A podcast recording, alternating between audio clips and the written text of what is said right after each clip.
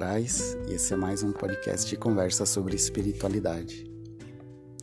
Hoje é dia 31 de agosto de 2022, último dia de agosto. Amanhã já é setembro, já faltarão apenas quatro meses para encerrar o ano e ainda tem muita, muita água para rolar muita coisa para acontecer ainda durante esse tempo.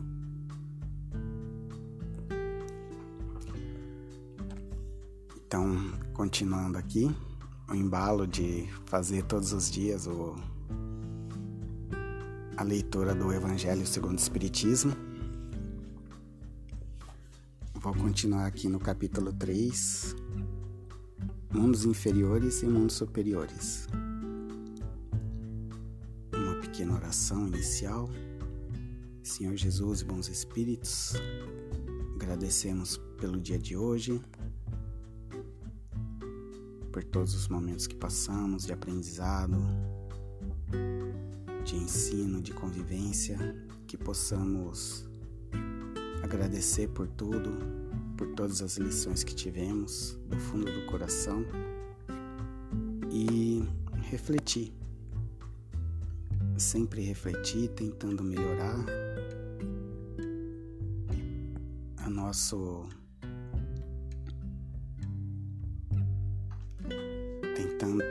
melhorar, aumentando o nosso crescimento espiritual e sempre compreendendo o próximo. Amém.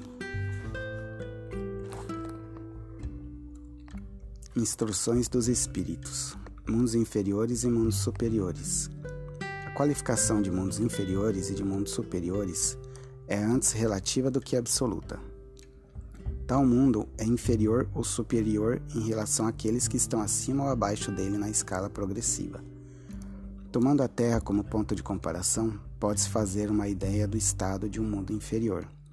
Supondo nele o homem no grau das raças selvagens, ou de nações bárbaras que ainda se encontram em sua superfície, que são os restos do seu estado primitivo. Nos mais atrasados, os seres que os habitam são, de alguma sorte, rudimentares. Eles têm a forma humana, mas sem nenhuma beleza. Seus instintos não são temperados por nenhum sentimento de, de delicadeza ou de benevolência, nem pelas noções do justo e do injusto. Só a força bruta faz a lei. Sem indústria, sem invenções, despendem a vida na conquista da sua nutrição. Entretanto, Deus não abandona nenhuma das suas criaturas. No fundo das trevas da inteligência, jaz latente a vaga intuição de um ser supremo, mais ou menos desenvolvida. Esse instinto basta para torná-los superiores uns aos outros e preparar sua eclosão para uma vida mais completa, porque não são seres degradados, mas crianças que crescem. Entre esses graus inferiores e os mais elevados, há inumeráveis escalões. E nos espíritos puros, desmaterializados e resplandecentes de glória, se tem dificuldade em reconhecer aqueles que animaram esses seres primitivos. Da mesma forma que, no homem adulto, se tem dificuldade em reconhecer o embrião.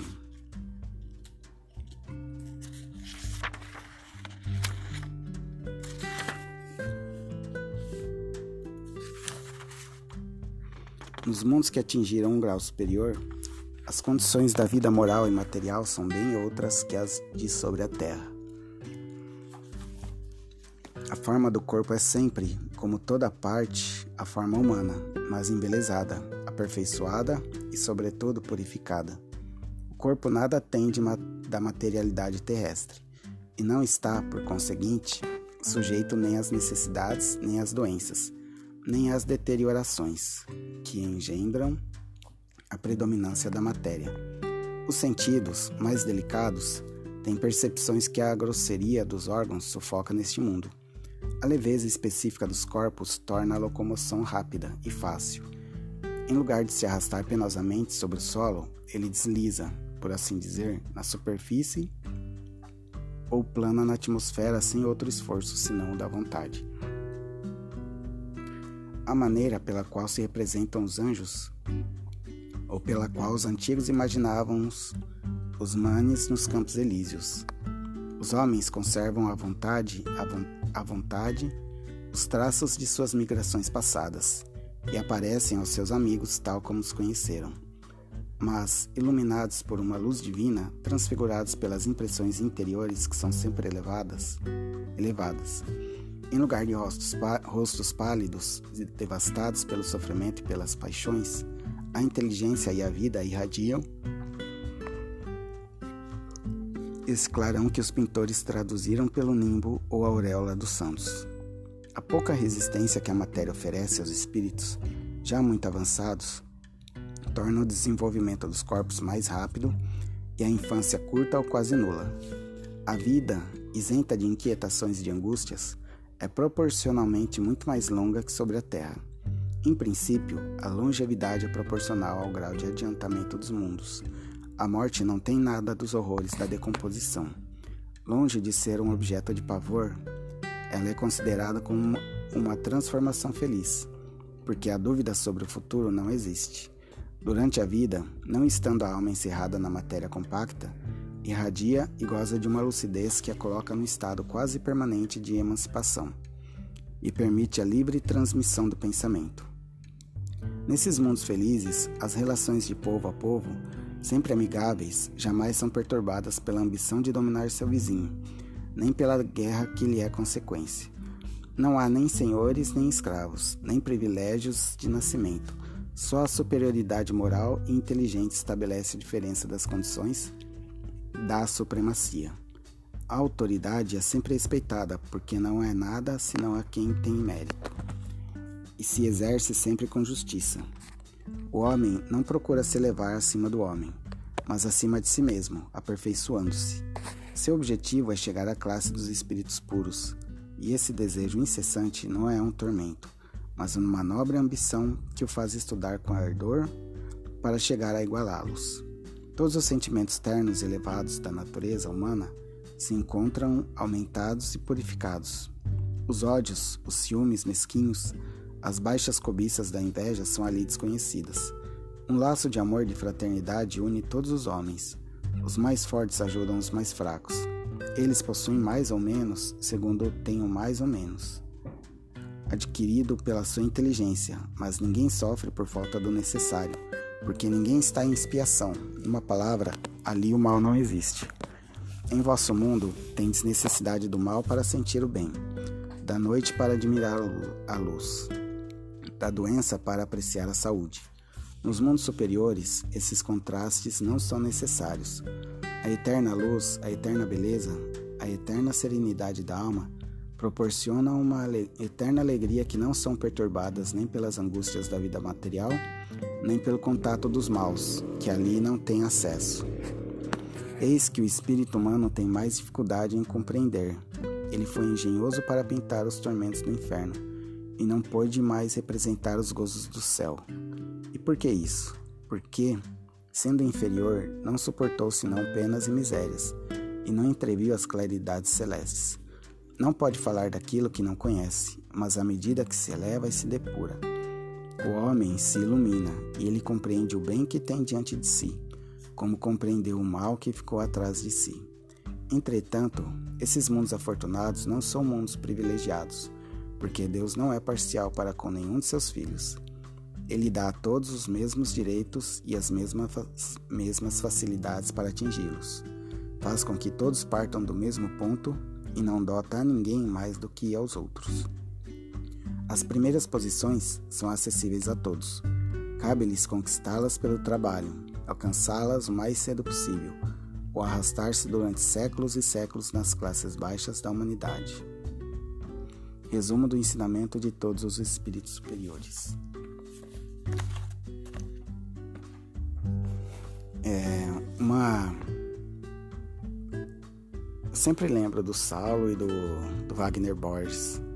O Saulo falando que a gente já está para onde a gente vai, a gente já é o nosso próprio céu ou o nosso próprio inferno, nosso próprio umbral, ou nós somos a nossa própria paz, nosso próprio paraíso.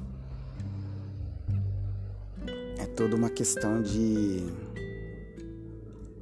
de autoconsciência, de reflexão. Quando a gente está dormindo, a gente já vai para onde a gente está.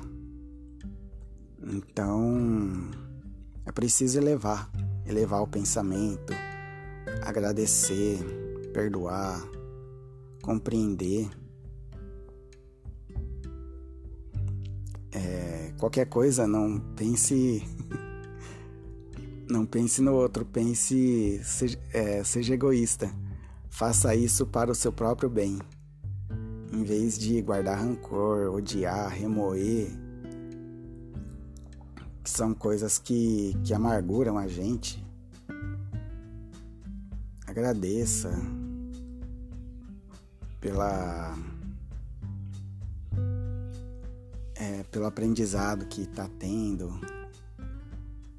E, e o Wagner Borges sempre fala com muita certeza sobre a vida após a morte. Porque ele não tem fé, ele acredita realmente. Ele tem certeza disso. Então ele não, já não tem mais fé, ele já tem certeza. E vive conforme essa certeza.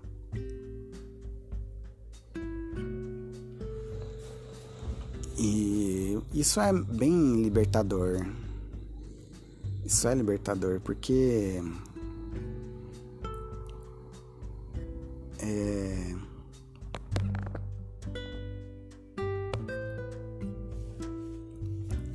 porque quanto de energia se gasta para fazer um mal, quanto de energia se gasta para odiar, para não para guardar mágoa das pessoas, quanta energia se gasta. Então é mais fácil perdoar, seguir em frente do que ficar pensando nisso.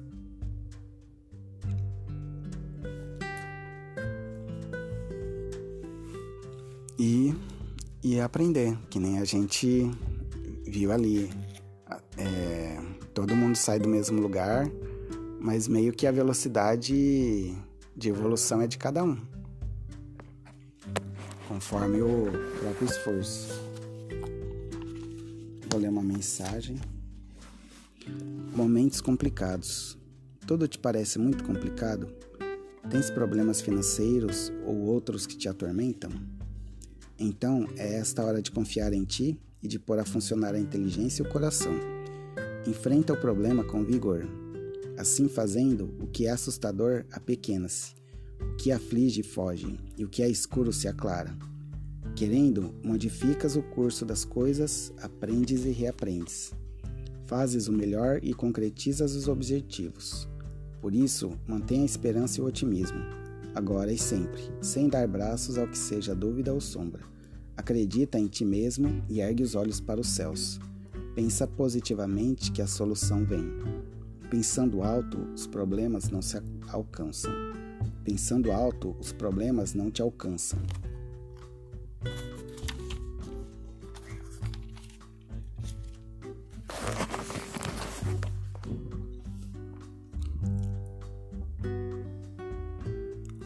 Na oração final, Senhor Jesus e bons espíritos, agradecemos por esse momento de reflexão, de meditação, que essas palavras, esse texto possa nos guiar, nos ajudar a me sempre melhorar e caminhar para o progresso do nosso espírito. Amém. Pai nosso que estais no céu, santificado seja o vosso nome. Venha a nós o vosso reino. Seja feita a vossa vontade, assim na terra como no céu. Pão nosso de cada dia nos dai hoje. Perdoai as nossas ofensas, assim como nós perdoamos a quem nos tem ofendido. Não os deixeis cair em tentação mas livrai-nos do mal. Amém. Um bom dia, boa tarde e boa noite a todos.